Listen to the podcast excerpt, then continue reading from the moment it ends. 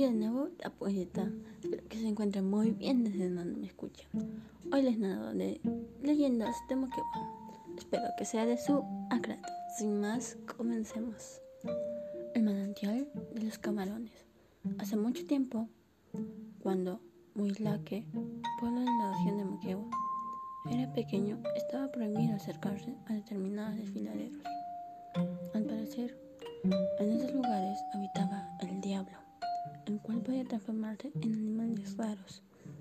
Cualquiera que se atreviera a desafiarlo se volvía loco hasta morir.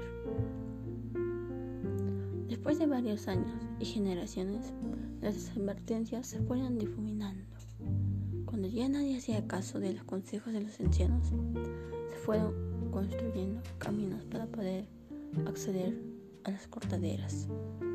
Un joven cegado por la cantidad de cortaderas sintió la necesidad de beber agua.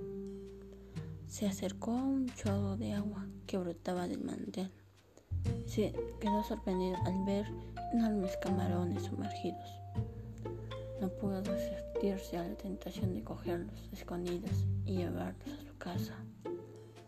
Después de cocinarlos y compartirlos con su familia, toda, toda ella murió. Al parecer se trataba de animales encantados se sigue respetando mucho este desfiladero. Las voces humanas siguen percibiéndose, al igual que los animales desproporcionados, incluso una anciana merodeando. Los que se atreven a cruzarlo pasan corriendo para no ser atrapados. La chica de Acacoyo. Hace muchos años, en lo alto de Acacoyo, habitaba una chica con aspecto de nube. Todas las noches descendía al pueblo para hacer su aparición. Se trataba de una encantadora de hombres y chicos jóvenes, y todo aquel que no creía en ella terminaba muriendo o enloqueciendo. Una noche descendió para descansar en el primer piso de un taller. Los dueños de la casa quedaron atónitos y nada hicieron para molestarla ante el miedo a morir.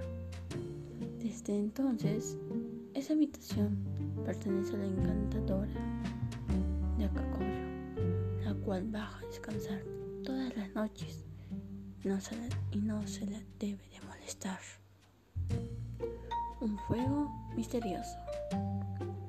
El fuego misterioso consiste en una llama que aparece en algunas zonas de los cerros de Moquegua. Se dice que bajo la llama se esconde un tesoro y el que quiera hacerse con él debería, deberá de entregar una vida a cambio. En caso contrario, morirá. No se sabe de dónde provienen los tesoros, solo se sabe que vienen cargados de oro. Los habitantes de la zona dicen que ese misterio, misterioso fuego transforman las personas en seres avariciosos. Sirena de Moyesaja. La sirena de Moyesaja es una hermosa mujer, mitad humana, mitad pez, que habita en las cataratas, que dan nombre a esa belleza femenina. Esta sirena emite una melodía muy especial cuando toca la guitarra. Se dice que es su aparición en las denominadas horas malas a las 12 del mediodía y las 12 de la noche.